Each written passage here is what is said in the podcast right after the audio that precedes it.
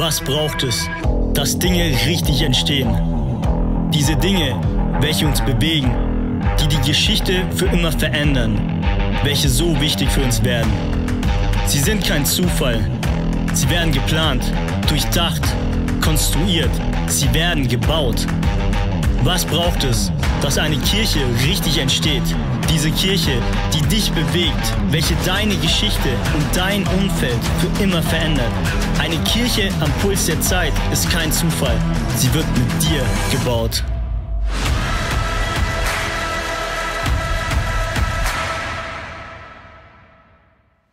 Yes, herzlich willkommen zu unserem zweiten Midweek Livestream in der Serie Under Construction, gemeinsam Kirche bauen. Wir haben an den Sonntagen sehr, sehr praktische Themen, sehr interaktive Celebrations auch, wo es darum geht, ähm, wie du Teil von dieser Kirche werden kannst, wie du dich einbringen kannst und wir gemeinsam ja Kirche bauen und erleben, was alles entstehen kann aus Kirche heraus. Wir haben diese zwei Midweek-Livestreams, die ein bisschen einfach Vorträge sind mit Themen, die wir jetzt nicht an Sonntag reinpacken, sondern die vertiefend sind. Im ersten Teil, ah, das war letzte Woche Mittwoch, habe ich gesprochen über die Kirche der Zukunft und ich habe versucht zu skizzieren, was sind so Zukunftsentwicklungen und Trends in der Gesellschaft, wo geht das Ganze hin? Ich habe gesagt, wir sind in einer Zeit von einem, Epoch, einem, einem, Epochenumbruch, also einer wirklichen Transformation von Gesellschaft und nicht nur Deutschland, sondern global. Und da verschiebt sich ganz viel und das heißt auch, Kirche verändert sich und Kirche wandelt sich. Wir haben uns angeschaut, letzte Woche so dieses aus, aus Blickwinkel von, von Gott her, aus, aus drei Versen haben wir da mal drauf geschaut. Wir haben aus Hebräer 12 angeguckt, Gott bringt Erschütterungen, um Unerschütterliches, sein Reich zu offenbaren. Und wir haben gesehen, okay, wenn wir in die Zukunft blicken, wird es immer wieder Zeiten von Erschütterung geben. Nicht immer ist es eine Pandemie, aber es wird verschiedene Dinge geben, die die Systeme dieser Welt und die Systeme, in denen wir eben leben, erschüttern, aber zum Segen und zum Heil. Wir haben uns angeschaut, diesen Vers aus Jesaja 43, der häufig genannt wird, Gott wirkt Neues. Und wir haben gesehen, in dieser neuen Epoche baut Jesus Neues, bringt Gott Neues hervor. Und es ist an uns zu sehen, was ist eigentlich das Neue, weil Gott möchte nicht einfach nur Sklaven, die ausführen, was er tut, sondern Jesus sagt, ich habe euch Freunde genannt, weil ich euch gesagt habe, was ich tun werde.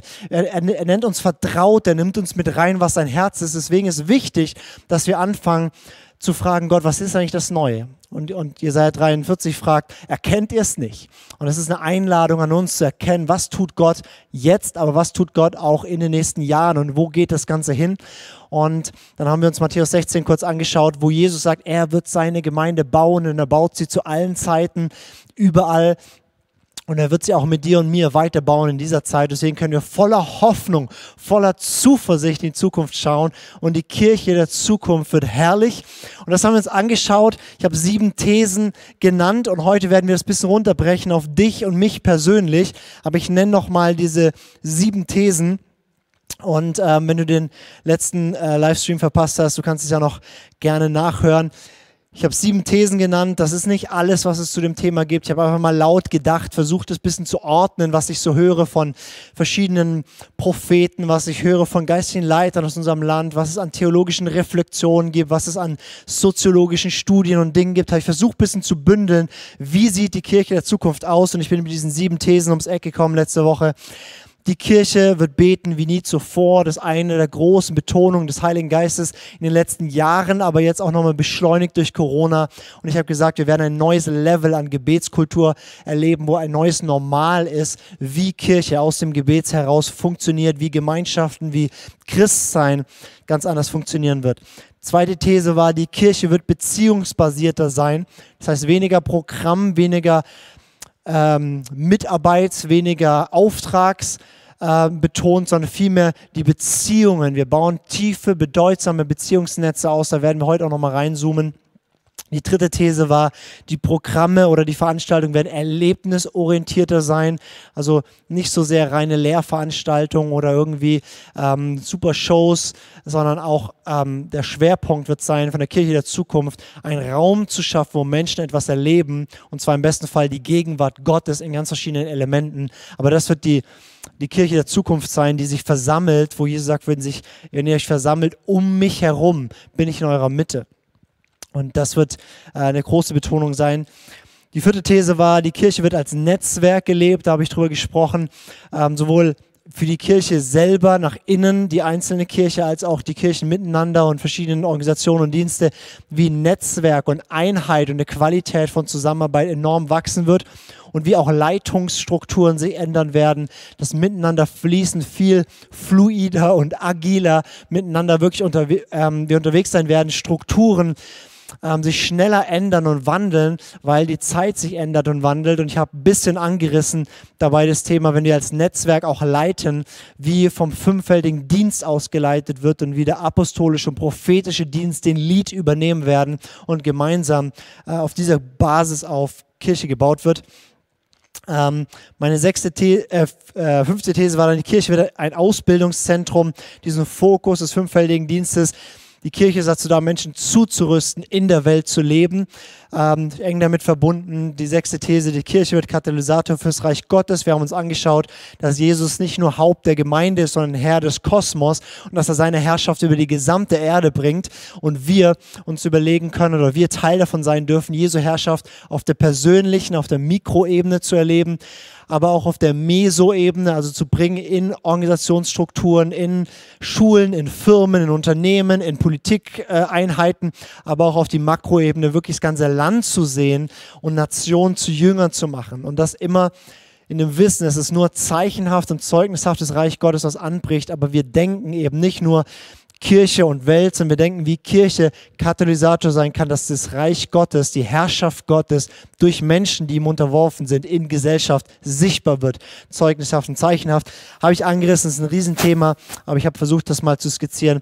Und der letzte Punkt war, die Kirche wird Trägerin der Hoffnung sein. Ich habe darüber gesprochen, dass, dass wir ein eschatologisches Mindset, also die Kirche und das Leben und alles neu denken von Jesus kommt wieder und es gibt eine Neuschöpfung und dass das unsere Botschaft sein wird, eine Botschaft der Hoffnung und auch, dass das unser Denken, unseren praktischen Alltag enorm prägen wird, dass wir eben nicht nur von, also wie so, wie so Hühner so direkt vor uns hinpicken, was jetzt gerade ist, sondern wie Adler einen weiten Blick haben und das Ganze vom Ende her sehen, nämlich Jesus kommt und er wird alles neu machen und von diesem Horizont aus gestalten wir die Gegenwart. Ähm, das waren mal die sieben Thesen. Wie gesagt, im ersten Livestream kannst du gerne nochmal anschauen. Heute schauen wir uns an der Christ der Zukunft. Also wir haben uns angeschaut, die Kirche der Zukunft, jetzt schauen wir uns an der Christ der Zukunft. Also wie wirst du und ich, wie werden wir aussehen ähm, in dieser neuen Epoche als Teil dieser neuen Kirche und Gemeinschaft. Und ähm, natürlich kannst du einfach diese sieben Thesen runterbrechen aufs persönliche Leben. Was ich jetzt machen werde heute ist nochmal ein paar grundlegende Gedanken zu ähm, zu was ich glaube, was ist gerade eine Betonung des Heiligen Geistes, wie sieht Christsein aus in dieser Zeit, in der wir leben. Und dann werde ich fünf Herausforderungen formulieren, wie ich glaube, wird, wird der Christ der Zukunft aussehen. Und ich werde dich ein bisschen herausfordern, ob du schon ähm, so ein Christ bist oder auf dem Weg dahin bist, so ein Christ zu sein, ähm, wie der Christ der Zukunft eben aussehen wird ein paar grundlegende Gedanken. Wir gehen in eine neue Epoche, wir haben uns das angeschaut. Kirche verändert sich, alles verändert sich. Wir leben in einer Zeit von Transformation. Das heißt, auch äh, der Christ wird sich ändern. Das heißt, wie lebe ich als Nachfolger Jesu? Und vieles, was ich heute natürlich sage, sind auch Evergreens. Das heißt, das gilt immer. Ich versuche heute einfach verschiedene Betonungen zu setzen, wo ich glaube, dass das für die Zeit besonders relevant oder besonders wichtig ist.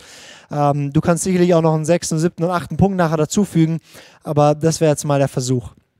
Aber starten wir mal mit einem kleinen Einblick, wie was ist gerade eine Betonung oder wie sieht Christsein jetzt gerade eigentlich aus?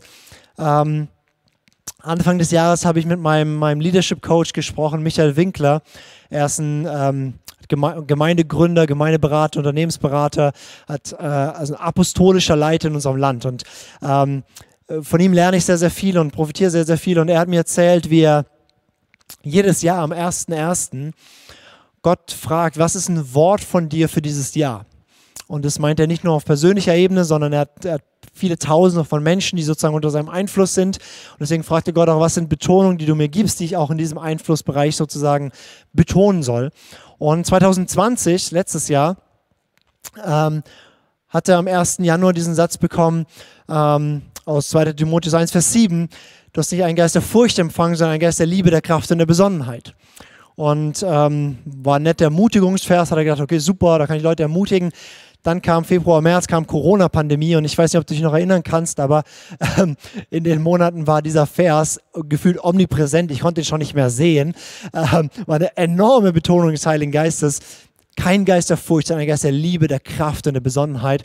Und ähm, 2021 hat Michael Winkler dann ähm, Gott gefragt, okay, was gibst du mir für dieses Jahr für einen Vers? 21, 1. Januar ähm, saß er da, hat Gott gefragt und es kam nur dieser Satz, dieser Teilvers in seinen Sinn und Henoch wandelte mit Gott. Punkt. Und er hat gewartet, kommt da noch irgendwas? Aber nein, das war der ganze Satz. Henoch wandelte mit Gott, das ist aus dem ersten Buch Mose, Kapitel 5, wo ein Mann namens Henoch beschrieben wird, über den gar nicht viel geschrieben wird, über den hauptsächlich geschrieben wird, dass er jemand war, der mit Gott gewandelt ist, der mit Gott gelebt hat. Und er hat den ein bisschen nachgespürt und das ein bisschen studiert und angeschaut. Im Alten Testament gibt es dieses Wandeln immer wieder, diesen Ausdruck. Das heißt zum Beispiel, und sie wandelten nach den Satzungen. Das heißt, sie wandelten nach den Geboten, nach den Ordnungen, nach den Strukturen, nach den Satzungen, die da waren. So haben sie gelebt. Oder sie wandelten nach dem Vorbild Davids oder wandelten nicht nach dem Vorbild des König Davids, wie auch immer. Ähm, und es war wie, dass das jetzt eine Zeit ist, wo wir als Christen nicht mehr nach Satzungen wandeln können. Mit anderen Worten, wir haben nicht einen Blueprint, wir haben nicht, okay, genau so sieht es aus und genau das müssen wir jetzt machen, sondern wir sind alle gerade ein bisschen in dieser diesem Umbruchsphase, diese neuen Epoche, die anbricht. Wie gesagt, Corona ist nur eine Fußnote davon, nur ein Teil von dem, ähm, wo es gerade hingeht wir, wir können nicht sagen, wir machen das so wie John Wesley vor ein paar hundert Jahren, sondern es, es, es, es braucht Neues. Auch wir, natürlich haben wir Vorbilder und, und, und, lernen wir von denen, aber es gibt nicht mehr die, wo wir sagen, okay, genau so machen wir das jetzt, sondern jetzt ist eine Zeit, wo Henoch wandelte mit Gott. Lukas oder setzt deinen Namen ein, wandelt mit Gott.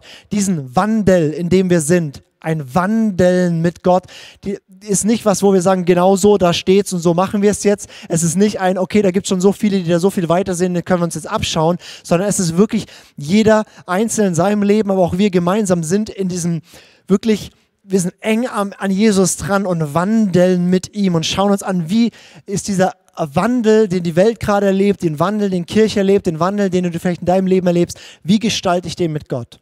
Und es ist ein wirklich Geworfensein auf deine Gottesbeziehung. Und ich finde das sehr, sehr spannend. Und das ist eigentlich, ja, wie wir Christen immer leben sollten. Im Neuen Testament heißt es Wandeln im Geist. Das heißt, geführt, geleitet vom Heiligen Geist. Aber wenn ich ehrlich bin, die letzten Jahre konnte ich relativ gut planen. Ich konnte relativ genau wissen, wie man Sachen macht und wie auch immer. Und ne, ne, ein kleiner Virus hat mir gezeigt, wow, es ist nochmal anders, wenn ich ganz eng an ihm sein muss, weil ich sonst einfach überhaupt nicht weiß, wie es geht weil ich nicht weiß, ich kenne Leiterschaftstools und Leadership-Zeug ohne Ende, aber jetzt muss ich wissen von dir, wie geht das genau? Wie leite ich jetzt eine Organisation? Wie lebe ich jetzt mein Leben? Henoch wandelte mit Gott. Das ist ein Gedanke, der mich sehr bewegt hat seitdem und ich habe dieses Jahr verschiedene Erfahrungen gemacht, ähm, wo ich gemerkt habe, ja, das ist genau der Punkt, wo Gott uns haben will, dieses wirklich abhängig zu sein von ihm. Ähm, und für diese neue Zeit, in die wir gehen, haben wir weder feste Satzungen, wo man sagen kann, genau so wird es aussehen, noch haben wir die Vorbilder, wo man sagen kann, okay, die machen seit 30 Jahren so, sondern wir müssen wirklich jeder für sich und wir gemeinsam dran sein am Herrn, sonst werden wir in dieser neuen Zeit ähm, den Wandel nicht gut gestalten. Ich habe so im ersten Quartal mir viel auch angehört, was sagen verschiedene geistige Leiter in unserem Land und und, und, und, und wie sieht Christsein in Zukunft aus und wo gehen wir hin? Und ich habe es dann versucht, mal, mal für mich runtergebrochen. Von dem, was ich höre, sind eigentlich zwei Bewegungen fast. Das eine, was ich höre, ist, wir müssen fest verwurzelt sein. Wir brauchen eine stärkere Basis, einen festeren Stand. Wir haben erlebt, wie was erschüttert wurde und wie viel noch erschütterbar ist und wie wenig wir stehen und, und, und fest gegründet sind und, und, und unerschütterlich sind. Und wir brauchen eine festere Gründung. Und gleichzeitig höre ich dieses, wir müssen wandeln, wir müssen agiler werden, wir müssen flexibler werden, wir müssen mehr lernen, der Leitung des Geistes zu folgen. Und ähm, so will ich es ausdrücken, ganz grundlegend mal in diese neue Epoche, in die wir hineingehen. Der Christ der Zukunft muss fester verwurzelt sein und beweglicher als je zuvor. Noch agiler, noch flexibler oder wie auch immer du das ausdrücken willst. Und das Bild, was mir da immer im Kopf ist, ist so ein bisschen ein, ein seltsames Bild. Ich habe da mal ein Foto mitgebracht von, ich musste googeln, wie das Ding heißt. Das ist ein, ein Skydancer. Ein Skydancer. Ähm, das sind diese Werbefiguren, die dann irgendwo rumstehen. Ähm, die sind unten fest und da wird irgendwie Luft reingeblasen und oben bewegen die sich dann ganz komisch halt, wie die, wie die Luft und der Wind und so weiter das ist. Und es war ein bisschen ein komisches Bild, aber das ist mir in meinem Kopf, wenn ich ans Christsein der Zukunft denke, wie es ist. Ich habe eine feste Verortung in Gott und in der Gemeinschaft und so weiter. Das schauen wir uns gleich ein bisschen an. Und gleichzeitig muss ich viel flexibler sein und nicht starr und viel beweglicher und viel mehr folgen können, wo Gott hingeht. Das Bild gebe ich dir einfach mal mit. Das ist mein Bild von, wo Christus in der Zukunft hingeht. Viel fester verwurzelt, weil egal was kommt, ich stehe fest. Und Erschütterung um Erschütterung kann kommen, aber ich bin fest gegründet. Wie Jesus sagt, euer Herz werde nicht erschüttert, sondern glaubt an Gott und glaubt auch an mich. Unerschütterliches Reich, was wir empfangen haben. Ich stehe fest gegründet. Und gleichzeitig bin ich nicht in Tradition verhaftet und irgendwie bleibe im Alten stehen und bin nur irgendwie konservativ und versuche zu bewahren, sondern ich, ich, ich fließe mit dem, wo Gott hingeht, das Neue, was er wirkt.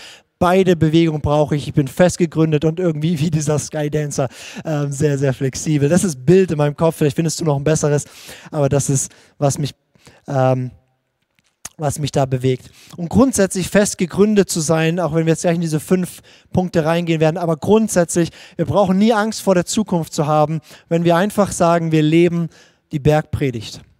Fün äh, drei Kapitel, Matthäus 5 bis 7. Jesus spricht darüber, erstens, wie kannst du glückselig sein? Wie kannst du ein erfülltes, glückliches, zufriedenes, in Gott getauchtes, übersprudelndes, freudiges Leben haben? Die Bergpredigt erklärt dir, wie das geht.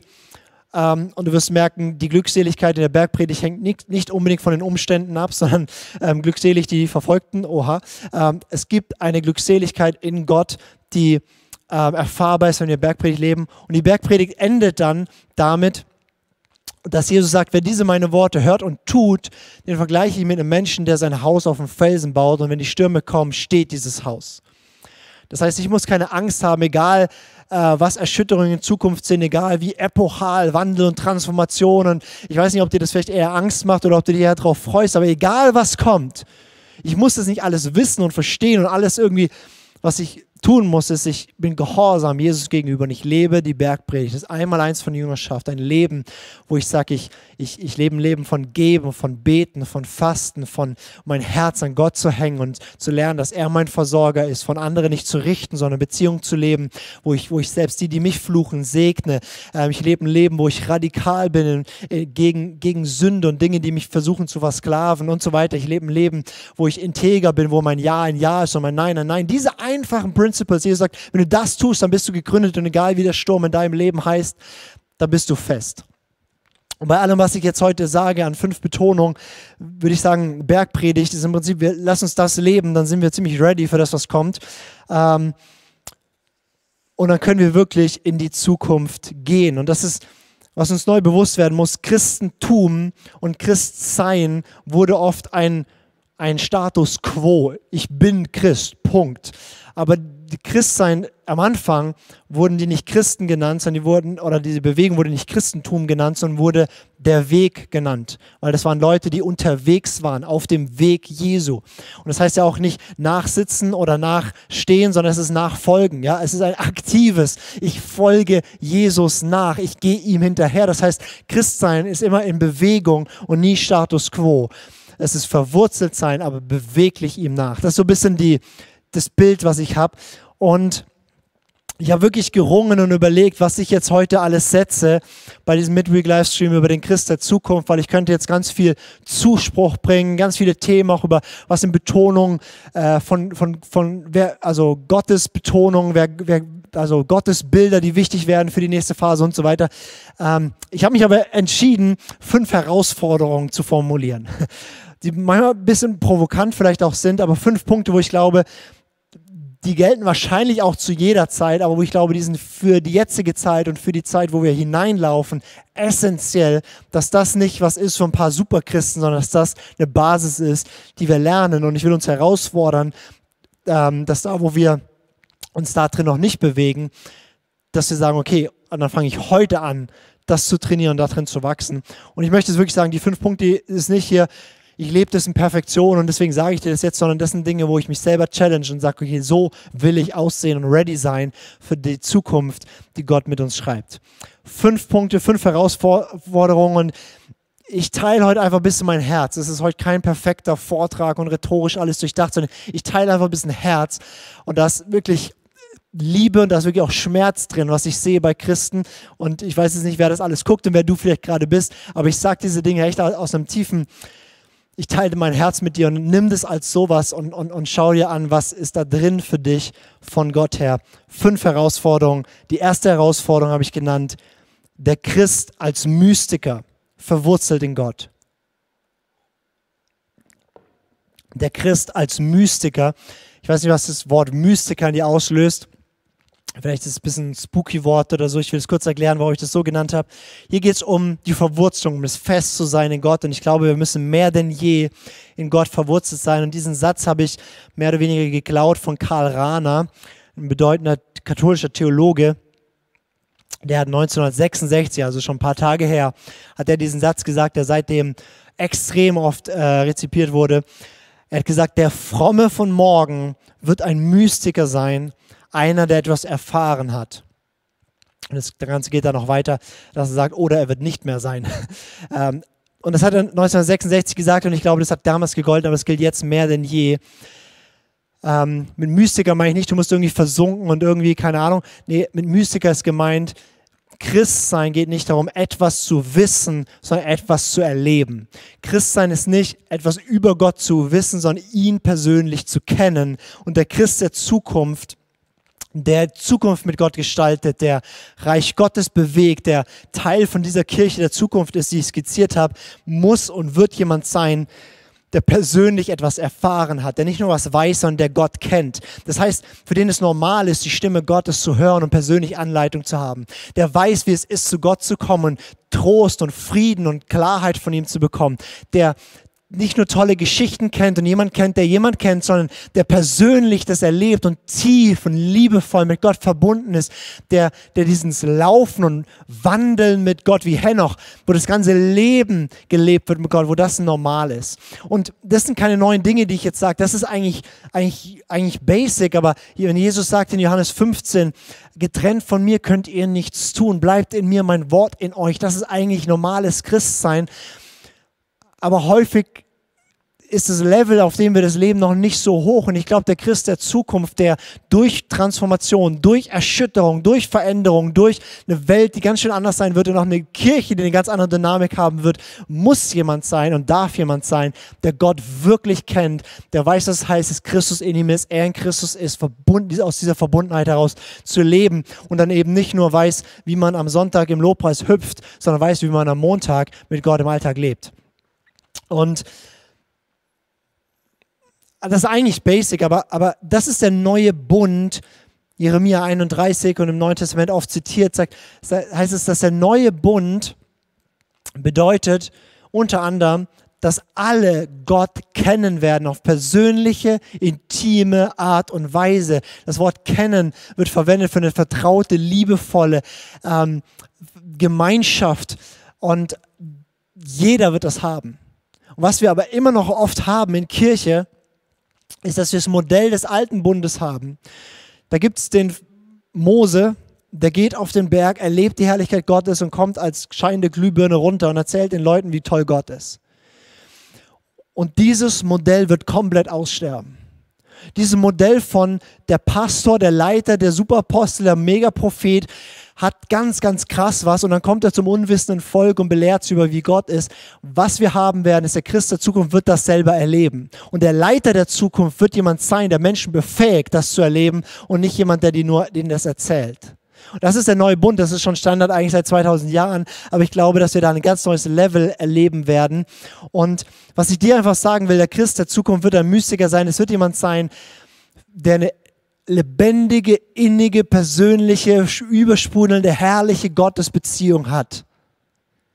Im, im Gebetshaus nennen wir das, die Priorität auch darauf zu setzen, nennen wir diesen Wert das Erste zuerst wenn du sagst, deine Gottesbeziehung ist gerade nicht, dass sie übersprudelt, dass du Gott wirklich kennst, dass du tief gehst, dann leg den ganzen Schwerpunkt deines Lebens auf diesen Punkt, jemand zu sein, der wirklich Gott kennt, dass wenn, das wird nicht so passieren, aber wenn du ganz allein auf dich gestellt wärst, du tief verbunden bist mit Gott, du seine Stimme hörst und du nicht lebst von der Gottesbeziehung anderer, sondern lebst aus deiner Gottesbeziehung. Ich höre immer wieder von Christen und bitte, bitte fühl dich nicht angegriffen und das Recht nicht verurteilt. Ähm, ich höre immer wieder, dass Leute sagen, ich habe ich hab so ein Problem, ich, ich, ich kriege mein Gebetsleben nicht hin. Ich kriege es irgendwie nicht hin zu beten oder irgendwie Bibel zu lesen oder, oder, oder wie, wie auch immer man das ausdrücken will oder ich finde meinen Zugang zu Gott nicht und so weiter. Und ich sage das absolut nicht verurteilend, aber ich möchte sagen, wenn das dein Problem ist momentan, dann hast du das falsche Problem. Also dein Problem kann sein, dass du, keine Ahnung, deinen Job verlierst, dann ist es ein Problem. Oder dass, dass du angefeindet wirst, weil du Jesus nachfolgst, das ist dann ein Problem. Oder, oder, oder das sind Probleme, die da sind. Und Jesus sagt, in, der Welt habt ihr Bedrängnis. Ja, das gehört zum Leben dazu, das ist da. Aber dann ist die, unser Gebetsleben, unser Gottsuchen, unser, unsere Spiritualität, das ist dann nicht unser Problem, das ist unser Anker, das ist unser Fels, auf dem wir stehen, das ist die Quelle, wo wir hingehen, das ist die Kraft, die wir empfangen, um die Probleme anzugehen. Das heißt, wenn dein Gebetsleben oder dein, dein, dein, dein, dein Gottsuchen das Problem ist, dann hast du das falsche Problem. Und jetzt fühle dich nicht verurteilt oder zurückgesetzt, sondern wenn du merkst, ja, das ist aber noch so bei mir, dann wirklich den Punkt zu sagen, dann setz alles daran, dass sich das ändert, weil beten kann man lernen, Gott suchen kann man lernen, ähm, geh dort rein und mach das zur Quelle, aus der du lebst, weil der Christ der Zukunft wird durch turbulente Zeiten gehen, wo das Maß an Wirken Gottes zunehmen wird. Ich glaube, es wird die herrlichsten Tage liegen noch vor uns. Und wo auch das Maß von Erschütterung und Herausforderung und ich glaube auch Druck zunehmen wird. Und was wir brauchen, ist, dass jeder angeschlossen ist an der Quelle und dass wir nicht von den Quellen der anderen leben, sondern von der eigenen Quelle. Ich glaube, der Punkt wird klar, das ist äh, natürlich ein, ein großes Herzenanliegen von mir, aber der erste Punkt, die erste Herausforderung ist, als Christ der Zukunft, sei ein Mystiker, sei einer, der Gott selbst erlebt, sei tief verwurzelt in Gott und lebe aus dieser Quelle. Gut, zweiter Punkt. Der Christ der Zukunft, ich sage, der Christ wird als Bruder und Schwester verwurzelt in Beziehungen. Der Christ als Bruder und Schwester, je nachdem, ob du Mann oder Frau bist, verwurzelt in Beziehung. Wir haben im ersten Teil angeschaut, ich habe gesagt, die Kirche wird beziehungsbasiert sein und wir sind natürlich schon immer irgendwie Brüder und Schwester, aber diese Identität oder diese Dimension von Familie Gottes und Teil zu sein von einer Gemeinschaft, das auszuleben, das wird enorm wichtig. Wir haben eine so extrem individualisierte Gesellschaft und ich bin, bin ich liebe die Segnung davon, aber da gibt es so viele Sachen, die nicht gut sind. Und spätestens in der Corona-Pandemie war das ein Gradmesser, wo wir gemerkt haben, wie gut ist unser soziales Umfeld? Wie stark sind unsere Freundschaften? Und vielleicht kannst du für dich auch sagen, hey, vielleicht hast du gemerkt an manchen Punkten, wow, ich habe eigentlich, da, da, da fehlt was. Oder vielleicht war es auch ein tolles Erwachen, du hast gemerkt, wow, ja, Corona-Pandemie hin oder her, aber ich habe meine Leute. Das ist wirklich, wir können uns nicht leisten, als Christ in der Zukunft allein unterwegs zu sein. Und wir können uns auch nicht leisten, als Christ der Zukunft einfach nur mit dabei zu sein sondern was wir brauchen als Christen in der Zukunft, was wir brauchen, ist, dass wir Brüder und Schwestern um uns herum haben, dass wir Teil von der Familie sind, wo wir dazugehören. Und das ist eine große Betonung Gottes. Und ich höre fast alle prophetischen Stimmen reden über diesen Punkt, dass wir lernen müssen, Gemeinschaft zu leben. Das heißt auch, weiß nicht, lebst, also ein Leben im Licht zu führen? Hast du Leute, denen du Rechenschaft gibst, die über die, die Secret Spaces in deinem Leben Bescheid wissen, denen du, wo ihr Sünden einander bekennt? Hast du Leute, mit denen du betest oder die für dich beten? Hast du Leute, die in dein Leben reinsprechen, die das überhaupt können, weil sie überhaupt genug Anteil haben an deinem Leben? Und wo bist du zugehörig?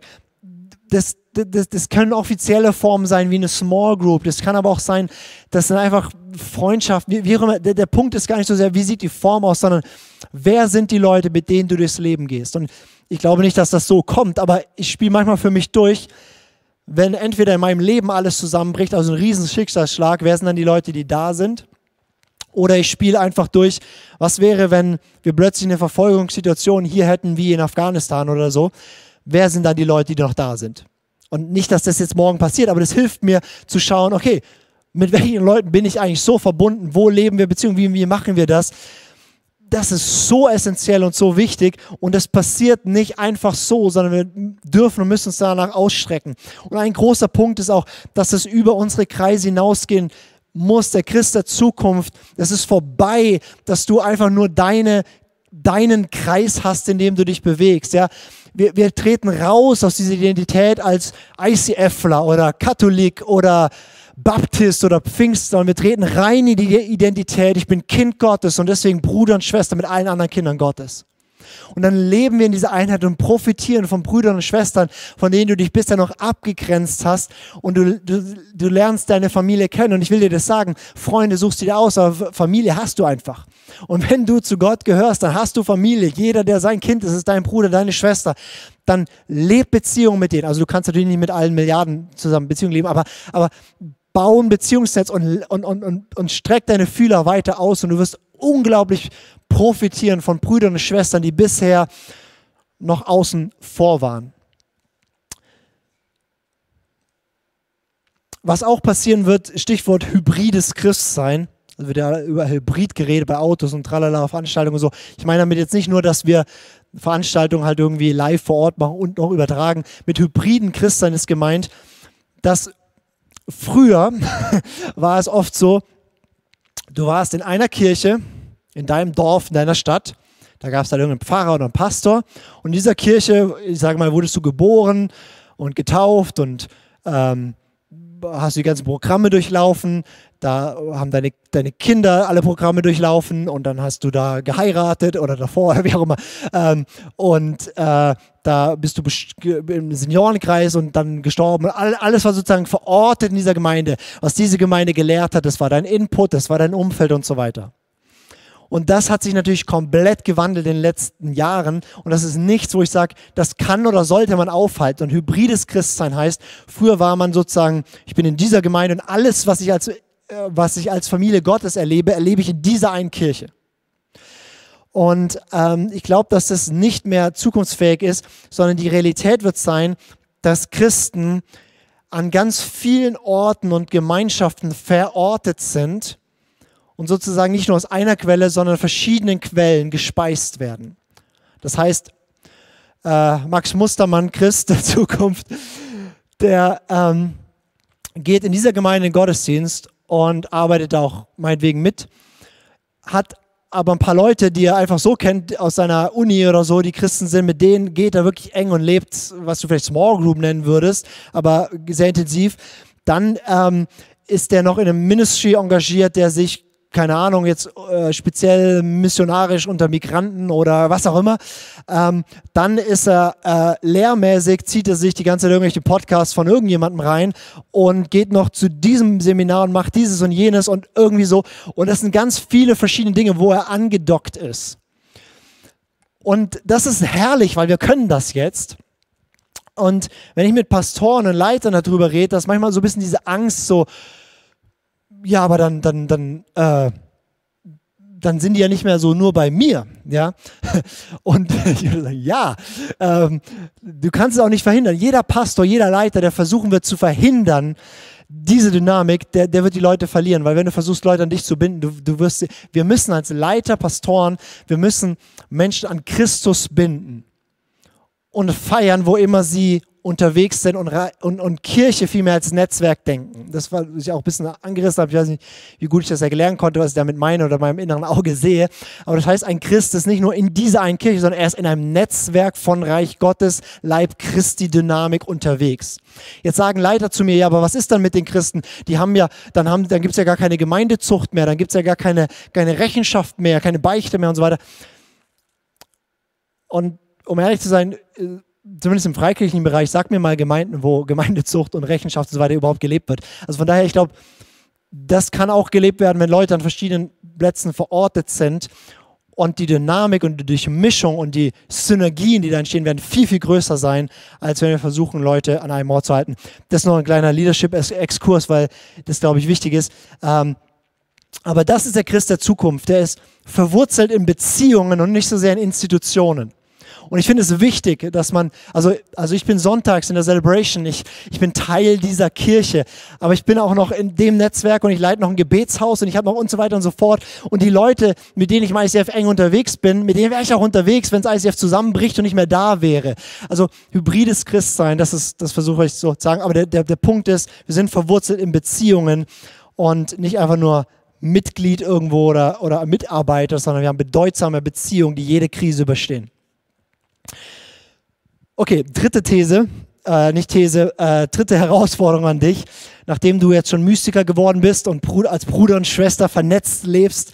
Ähm, der Christ als Botschafter gesandt in die Welt. Das ist der dritte Punkt, der Christ als Botschafter gesandt in die Welt.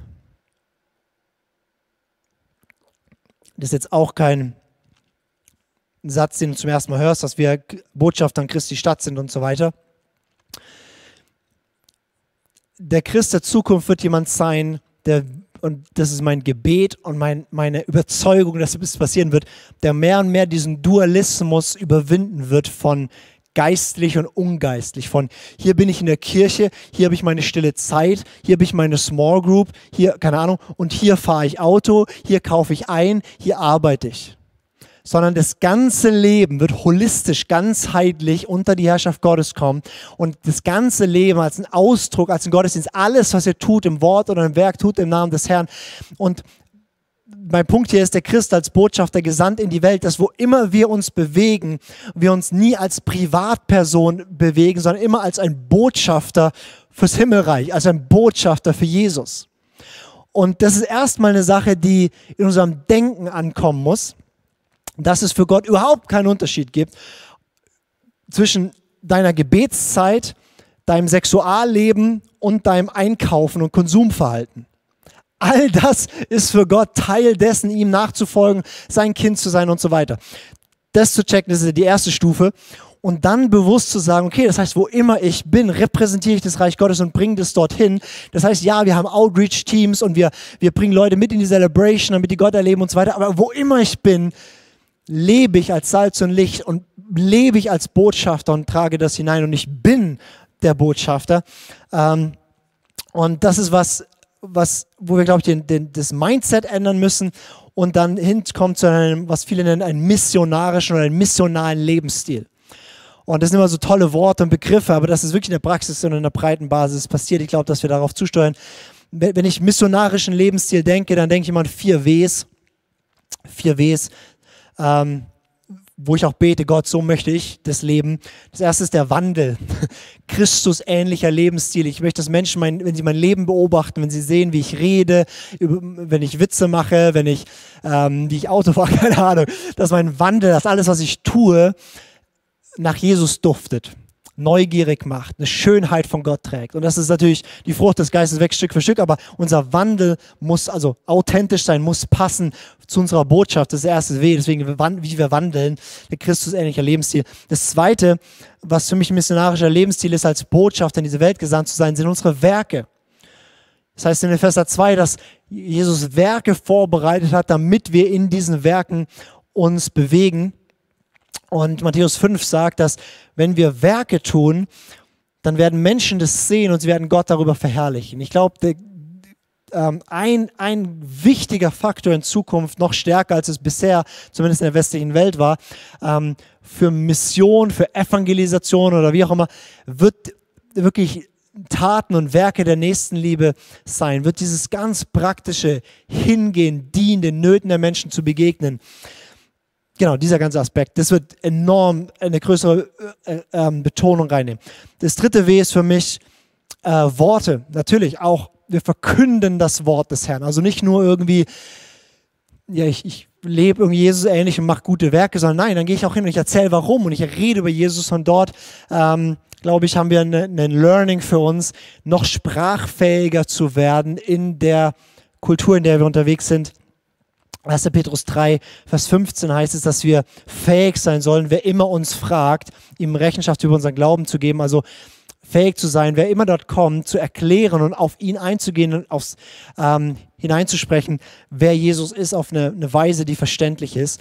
Äh, und es, also Wandel, Werke, Worte, das vierte W äh, ist Wunder, ähm, wo ich sage, ja, wenn ich mit Jesus lebe und meinen Lebenswandel nach Jesus duftet, wenn ich Werke tue, Menschen diene, wenn ich davon spreche, wer, wer, wer Jesus ist, dann folgen Zeichen und Wunder, sagt die Bibel. Das heißt, wir beten für Leute, erleben Krankenheilung. Das ist auch eine Dimension, die es braucht und wo zunimmt. Und das eben nicht nur, wenn wir ein Outreach-Team machen, wir machen einmal im Jahr oder einmal in der Woche oder wie auch immer, gehen wir auf die Straße und beten für Leute, sondern nein, in deinem Büro, in deinem, ähm, keine Ahnung, äh, mit einem Freund äh, Mountainbike fahren gehen, wie auch immer das ganz normale Leben durchdrungen von, von einem Wandel, der nach Jesus duftet, von Werken, die, die, die strahlen für Gott, von Worten, die Herzen treffen, von, von der Erwartung von Gott wirkt Wunder in unserer Mitte.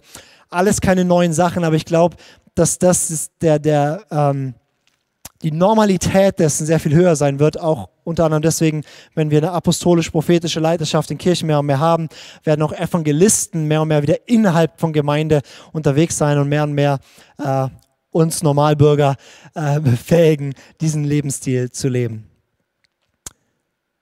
Okay, ich glaube, das reicht dazu. Ähm, mein, mein Futterpunkt, der Christ als Multiplikator, der Christ als Multiplikator, ein Matthäus 28 Lifestyle. Auch das ist natürlich so alt wie die Bibel. Und gleichzeitig glaube ich, dass das ähm, ein neues Normal wird. Und meine Frage ist ja auch, bist du sozusagen äh, ready für das, wo die Zukunft hingeht. Und ich lese einfach nochmal Matthäus 28, dass wir auch nochmal wissen, über was wir reden.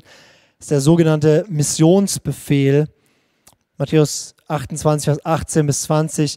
Und Jesus trat zu ihnen und redete mit ihnen und sprach, mir ist alle Macht gegeben im Himmel und auf Erden. Geht nun hin und macht alle Nationen zu Jüngern und tauft sie auf den Namen des Vaters und des Sohnes und des Heiligen Geistes und lehrt sie alles zu bewahren, was ich euch geboten habe. Und siehe, ich bin bei euch alle Tage bis zur Vollendung des Zeitalters. Was lange Zeit passiert ist, ist, dass Menschen den Text verstanden haben, als, als wäre der Imperativ geh, also der, der Befehl wäre geh hin. Aber das ist nicht der Befehl in dieser Passage, sondern der Befehl, der Imperativ in dieser Passage ist, mach zu Jüngern. Indem du sie taufst, das heißt, indem du sie zu Jesus führst und durch die Taufe werden sie Bürger des Reiches. Und indem du sie jüngerst, indem du sie lehrst, alles zu bewahren. Ähm, aber der Imperativ, der, der Befehl ist, mach zu Jüngern. Und das, das, das, das Gehen ist, wo immer du hingehst. Das heißt, das ist nicht nur ein Spezial für irgendwelche Missionare die irgendwo hingehen oder für irgendwelche Angestellten von Kirchen oder so, sondern nein, das ist ähm, der Befehl, Jünger zu machen. Das heißt, wenn du ein Jünger bist, dann mach Jünger. wenn du Jesus nachfolgst, dann lehre andere, Jesus nachzufolgen. Und das, nenn, das meine ich mit der Christ als Multiplikator wir haben gelernt, Menschen in Programme mitzubringen. Und das ist super. Ich bin großer Fan von Programmen. Ja, wir sind auch dabei und wollen es sehen, dass noch viel, viel mehr gute Konzepte und Programme und Schulungen und Workshops und Sachen wie, wie Explore und anderes, dass, dass, dass, dass es da ist, wo wir einfach sagen können, okay, da können wir gemeinsam das lernen. Und gleichzeitig der Christ der Zukunft wird jemand sein, der die Dinge lernt, erlebt und weitergeben kann. Und meine Frage an dich ist jetzt wirklich, wie viele Jünger machst du? Oder du kannst auch anders ausdrücken, ist ein bisschen komischer Begriff. Aber welche Leute leitest du an? Wen begleitest du? Oder wenn wir die Familiensprache wieder nehmen, für wen bist du geistlich Vater oder Mutter? Und das kannst du auch schon mit 20 sein. Und wir haben Mentoring und Jüngerschaftsprogramm, aber rein, wenn wir das Wort Jüngerschaft hören, denken die meisten an irgendwie eine Serie von Workshops. Und das ist ein Riesenproblem. Sondern Jüngerschaft ist, wir, wir teilen mit Menschen Leben und leiten sie an, alles zu tun, was Jesus gesagt hat. Das heißt, das ganze Leben, holistisch, was wir schon hatten, ähm, mit Jesus zu gestalten. Und das ist der Auftrag, den wir alle haben. Und ich glaube, dass das die Kirche und die, die Zukunft auch von, von wie wir als Christsein leben. Das heißt, wir werden weniger leben von der Institution und weniger von dem Programm, sondern vielmehr von mündigen Christen, die andere Menschen zu mündigen Christen machen. Das, was Paulus gesagt hat, 2. Timotheus 2, Vers 2, zu Timotheus sagt er, das, was du von mir gehört hast, vertrau du treuen Menschen an, die fähig sind, wieder andere anzuleiten. Und dieses Prinzip, ich meine, das, ja, vergib mir, das ist alles nichts Neues, aber ich glaube, das sind alles Sachen, die in der Theorie immer da sind. Aber wir werden die nächsten Jahre sehen, dass, dass das die Methodik Gottes ist, dass das der, der Plan Gottes ist. Seine Methodik sind einfach meistens Menschen. Also wir bauen Programme und haben super Celebrations, Veranstaltungen, tralala, aber sein Hauptding sind, sind du und ich. Und wir leben Beziehungen mit Leuten und leiten andere an. Und deswegen möchte ich so ermutigen, schieb dieses Thema nicht ab und weg von dir, sondern sei ein Multiplikator, sei ein Jüngermacher. Und wenn du nicht weißt, wie das geht, dann überleg dir einfach, was hast du gelernt, wie folgst du Jesus nach und genau das bringst du anderen bei. Wenn du merkst, wow, gewisse Dinge kann ich nicht beibringen, dann wahrscheinlich, weil du sie selber noch nicht tief gelernt hast, dann weißt du, wo deine Baustellen sind. Und Jüngerschaft ist immer ein Geben und Nehmen und es ist auch immer, es ist, ist ein, ein, ein, ein, also ich folge Jesus nach, der andere folgt Jesus nach und wir, wir, wir dienen uns gegenseitig. Und das sind Leute, die sind in dem Bereich viel weiter und von denen lerne ich. Aber sei jemand, der das sehr, sehr aktiv lebt und nicht per Zufallsprinzip. Okay, jetzt habe ich noch äh, ein paar Minuten für den fünften Punkt und das ist vielleicht so ein bisschen der provokanteste. Ähm, und ich habe den bewusst mal so formuliert, der Christ als Märtyrer leben für eine neue Welt. Der Christ als Märtyrer leben für eine neue Welt. Märtyrer ähm, von der Wortbedeutung her ist eigentlich erstmal also ein, einer, der Zeugnis gibt. Und das größte Zeugnis, was du geben kannst, dass du für eine Sache stirbst und ähm, sozusagen dein Blut vergießt dafür. Das heißt, ein Märtyrer ist jemand, der ein Zeuge ist für Jesus, auch wenn es ihn etwas kostet. Und keine Angst, ich gehe nicht davon aus, dass die meisten von uns in also Märtyrer werden im klassischen Sinne von, du wirst wie Paulus enthauptet, weil du Jesus nachfolgst. Das ist nicht mein Punkt hier, aber, aber ich möchte den Begriff gerne setzen, ähm, weil diese Mentalität eines Märtyrers das sein wird, wie der Christ der Zukunft ticken wird. Mit anderen Worten, eine Mentalität von ich folge Jesus nach und es kostet mich etwas. Weil ein Christsein, das sich nichts kostet, ist eine Illusion.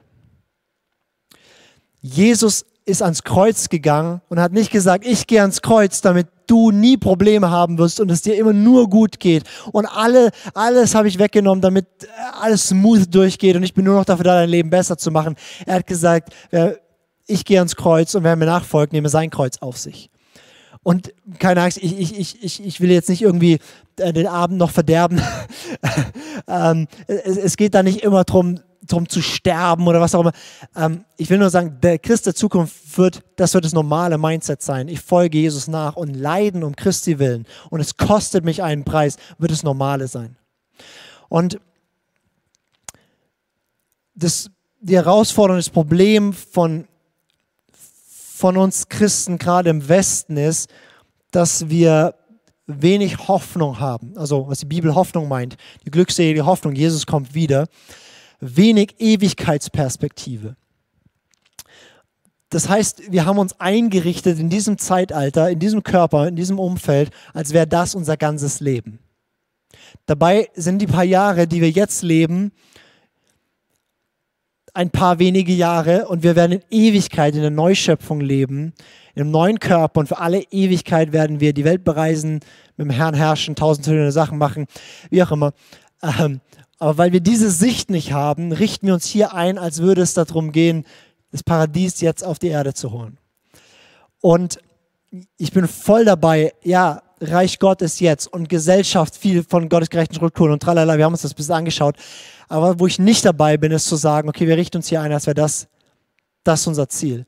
Und ich finde es so erstaunlich, was in meinem Herzen passiert ist, als Corona kam und die ganze, ganzen Beschränkungen auch von der Regierung und manches davon fand ich sehr sinnvoll und manches überhaupt nicht und irgendwie und es gab verschiedene Phasen und ich weiß nicht, wie es dir damit ging. Anyways, wo ich gemerkt habe, mein Normal wurde durch diese Maßnahmen weggenommen und ich habe gemerkt, wo ich denke, das wären alles meine Rechte. Wo ich denke, und wir als Christen, und dann habe ich es weitergedacht, wir als Christen denken manchmal, Religionsfreiheit, das wäre unser Recht.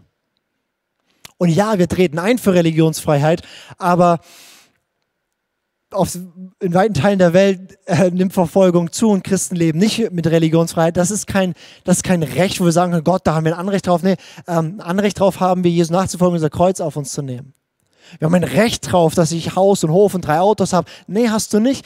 Ähm, wir zitieren immer den Satz, wir trachten nach dem Reich Gottes und alles wird uns hinzugefügt werden. Ja, das alles, über was Jesus dort spricht, ist Nahrung und Kleidung.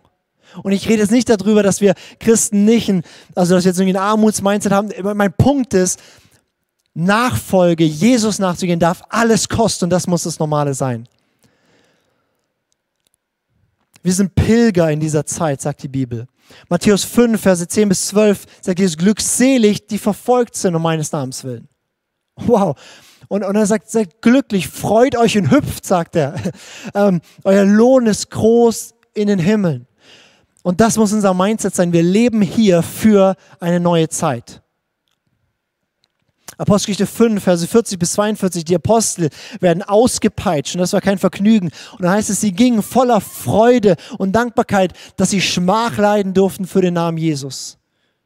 Und sie haben keine Petition gestartet, sondern sie haben dann, sie haben sich gefreut, dass sie leiden durften für Jesus und haben das Wort Gottes nur noch mehr verkündet und sie wussten, da kommt noch mehr Druck. Die meisten von uns werden nie ausgepeitscht werden, aber das Mindset von, es kostet mich was und ja, dann erst recht. Philippa 1, Vers 29 sagt Paulus, euch ist gegeben, nicht allein an den Namen des Herrn zu glauben, sondern euch ist geschenkt worden, auch für seinen Namen zu leiden. Wenn man das so liest, denkt man da so einen Druckfehler in der Bibel. Nein, das hat er wirklich gesagt, das ist ein Geschenk für Christus zu leiden. Das ist ein Mindset, was wir brauchen werden. 1. Petrus 4, Vers 12 bis 14, wo, wo, wo Petrus sagt, hey, wenn Verfolgung, wenn Druck, wenn, wenn ihr geschmäht werdet, wenn ihr euren Job verliert, wenn, wenn wie auch immer irgendwas passiert, weil du Christ bist, dann tu nicht so, also dann denk nicht, das wäre was außerordentlich, sondern sagt er, das gehört dazu. Und dann sagt er, glückselig seid ihr. Weil wenn du irgendwie um Christi willen leidest, kommt der Geist Gottes, der Geist der Herrlichkeit auf dich und ruht auf dir. Und ich könnte mit dir Dutzende um Dutzende um Dutzende Stellen durchgehen, die nicht die Spezialstellen aus dem Buch Daniel und Offenbarung sind, sondern die ganz normalen Stellen, die Evangelien, die Briefe, ganz normale Stellen, dass Christsein immer bedeutet, ich folge Jesus nach und es kostet mich etwas. Und ich, ich habe neulich was in einem Buch gelesen, was mich bewegt hat. Ähm, ich habe gedacht, ich lese einfach mal vor. Einfach nur, dass wir sehen, was meine ich für, was meine ich für ein Mindset. Wenn ich ähm, über der Christ als Märtyrer, und hier geht es wirklich um einen Märtyrer im Sinne von, der stirbt für Jesus, aber ähm, wie gesagt, die wenigsten von uns werden das, aber diese Herzenshaltung, nicht Jesus muss mein Leben besser machen, die haben Anrecht darauf, dass mir es immer gut geht. Ja, Jesus macht dein Leben besser und ja, Jesus heilt und ja, Jesus hilft und, und gleichzeitig er ist es wert, dass wir alles für ihn verlieren. Okay, ich lese einfach mal vor, mich hat es so tief bewegt. Da schreibt ein Christ, der ist schon ein bisschen älter, äh, der hat im 17. Jahrhundert in Japan gelebt, gelebt. Es war eine Zeit von massiver Christenverfolgung. Äh, wurden die Christen wirklich ausgerottet in Japan, ähm, wie eigentlich kaum irgendwann. Äh, das ja sehr, sehr heftig. Und er schreibt einen Brief an den Verwandten aus dem Gefängnis und er schreibt, oh, wenn du das Entzücken erleben könntest, mit dem Gott die Seelen derer erfüllt, die ihm dienen und die für ihn leiden, wie würdest du alles verachten, was die Welt verspricht? Ich fange jetzt wahrhaftig an, ein Jünger Jesu Christi zu sein, denn um seiner Liebe willen bin ich im Gefängnis, wo ich vieles erleide. Doch ich versichere dir, dass Gott mich mit seinem Trost stärkt, wenn ich vor Hunger fast ohnmächtig werde, sodass ich mich als einer betrachte, der für seinen Dienst reich belohnt wird. Selbst wenn ich noch viele Jahre im Gefängnis verbringen müsste, würde mir die Zeit so kurz vorkommen, denn durch das Leiden empfinde ich äußerste Sehnsucht nach ihm, der sogar hier auf Erden schon unsere Mühe so reich entlohnt. Neben anderen Krankheiten macht mir seit 100 Tagen ein beständiges Fieber zu schaffen, gegen das ich weder Heilmittel noch ausreichende Ernährung bekomme. Und doch war mein Herz die ganze Zeit so voller Freude, dass es zu eng war, sie zu fassen. Solches habe ich vorher noch niemals verspürt und meinte, am Tor des Paradieses zu stehen. Dann heißt es über den, den Menschen, als er später hörte, dass er lebendig verbrannt werden sollte, war er vor Freude außer sich. Er dankte Gott ständig dafür, denn er fühlte sich unwürdig, als Märtyrer für Jesus zu sterben.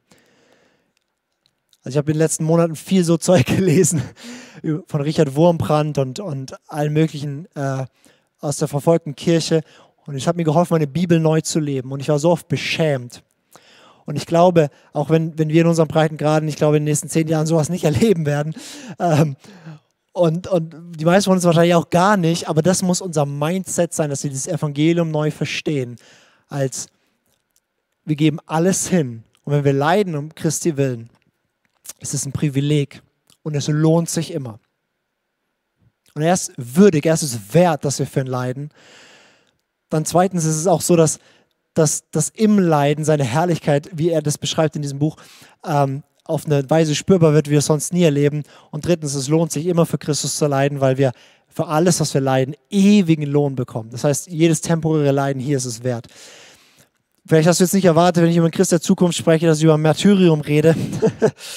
Aber es ist einfach so, ein Komfort Christentum, Jesus nachfolgen, wird diese Welt nicht auf den Kopf stellen.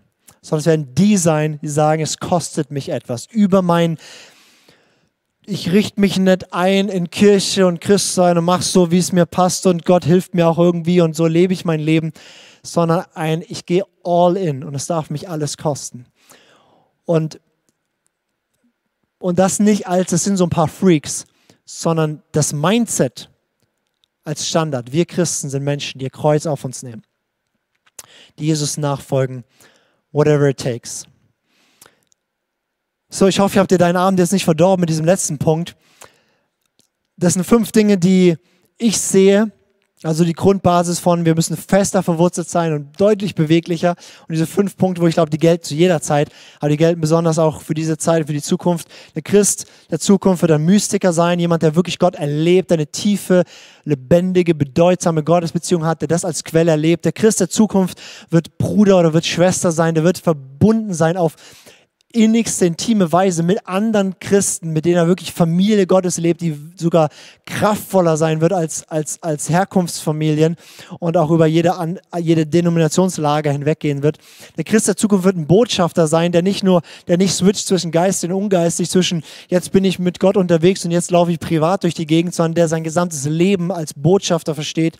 Der Christ der Zukunft wird viertens jemand sein, der Multiplikator ist, der Jüngerschaft lebt und andere zu Jüngern macht. Und der Christ der Zukunft wird ein Märtyrer sein. Ähm, die, also die, der, der Großteil wird nicht sterben für Christus, aber wird ein Leben leben, wo er sagt, es wäre es wert, für diesen Christus zu sterben. Und der das ähm, Kreuz täglich auf sich nimmt. Es gibt sicherlich noch viel mehr Punkte, aber das waren fünf, die mir wichtig waren. Und ich möchte jetzt gern für dich und für mich beten, dass wir heute das anfangen zu leben und morgen und übermorgen und überübermorgen und ready sind und nah am Herzen Gottes sind, dass wenn wir diesen epochalen Wandel von Gesellschaft und Kirche und Nation und tralala und das alles so sich verändert, dass wir sagen, wir wandeln diesen Wandel mit dem Herrn. Wir sind Leute, die eng da dran sind, die fest verwurzelt sind, extrem beweglich für das, was Gott tun möchte. Jesus, ich danke dir, dass wir Nachfolger sein dürfen, dass wir dich kennen dürfen und ich bete für mich und jeden, der das hier hört und der mit dir unterwegs ist. Äh, lass uns diese, diese Mystiker sein, lass uns diese, diese Beziehungsmenschen, diese Brüder und Schwestern sein, diese Botschaft, diese Multiplikatoren und diese Märtyrer. Hilf uns in dieser Gesinnung und in dieser Qualität unser Christsein zu leben und mach uns heute ready im Hier und Jetzt und für das Morgen als Christ zu leben. Und ich bete um ganz viel Gnade über uns, ganz viel Verständnis und ich bete, dass du uns hilfst, dieses, das Viele und das Große jetzt in klare Steps für uns runterzubrechen. Gib uns Gnade zu wachsen da drin. Und ich danke dir, dass du alle Tage bei uns bist, dass du uns führst in diese neue Zeit, dass wir dir vertrauen dürfen, in dieser neuen Epoche als Christ zu leben. Und ich danke dir, dass auch wenn die Zeiten herausfordernd sein werden, dass es auch so herrliche Zeiten werden und mach uns ready für das. Amen.